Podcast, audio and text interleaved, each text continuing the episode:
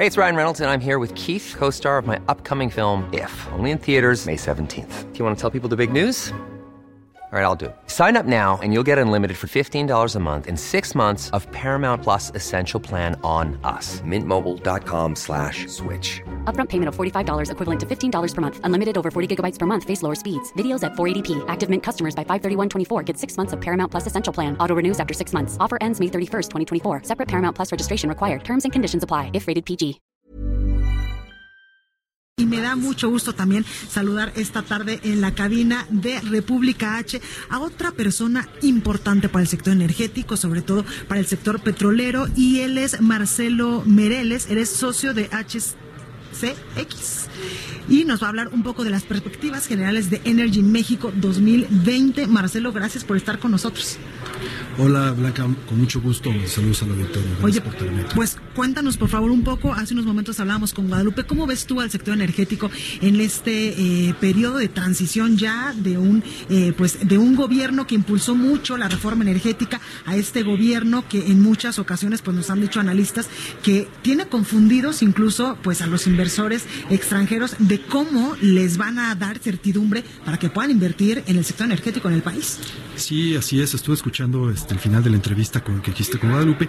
Y básicamente, pues yo lo que me llevo también de estos de estos eh, tres días de conferencia es que la palabra tal vez que más se repitió fue la palabra incertidumbre o la palabra certeza, pero en el contexto de se necesita certeza, se requiere certeza.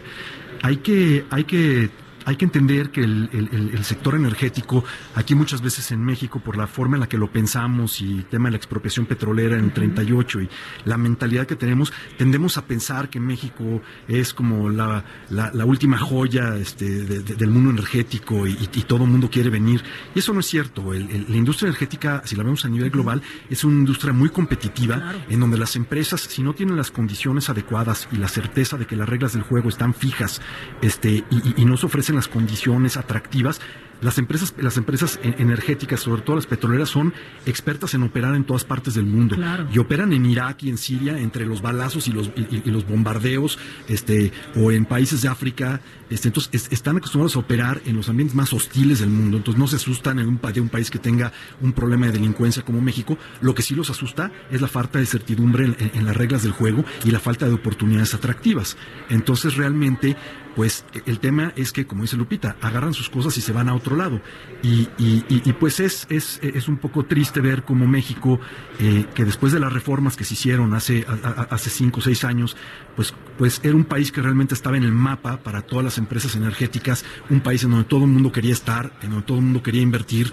Los resultados de las rondas lo, lo, avalan totalmente, porque muchas veces se habla de cuántos bloques se asignaron o de cuántos ganadores hay, pero detrás de eso había muchas otras empresas que estaban participando y muchas veces hubo empates en las licitaciones de, lo competitivas que eran y muchas empresas participando y este y, tuvo que haber desempates, se tuvo que referir a criterios de desempate porque había realmente una participación muy, nutrida. Y estas empresas simple y sencillamente lo que van a hacer es que van a agarrar sus miles de millones de dólares que iban a invertir en México y van a invertirlos a países, por ejemplo, como Guyana, que ahora este, e, e, este están ya comenzando a producir petróleo y, a todos los demás países petroleros que hay, los países africanos, Brasil, Argentina con el tema del gas, Colombia, este, etcétera. Entonces, realmente, pues México está, está perdiendo una oportunidad importante y sobre todo si pensamos que pues mucha gente dice que ya estamos llegando al pico del consumo de, de, petróleo y de productos petrolíferos y pronto va a comenzar a bajar. Entonces, pues el petróleo que no se saque en México y que el día de mañana ya nadie lo use, pues es petróleo que se va a quedar allá abajo y, es, y es dinero que se tiró a la basura porque no sirvió para el desarrollo del país. Pues ahí lo tenemos, Marcelo Mereles. Gracias por este comentario, gracias por estar esta tarde con nosotros aquí en la cabina. Muchas gracias, Blanca con mucho gusto.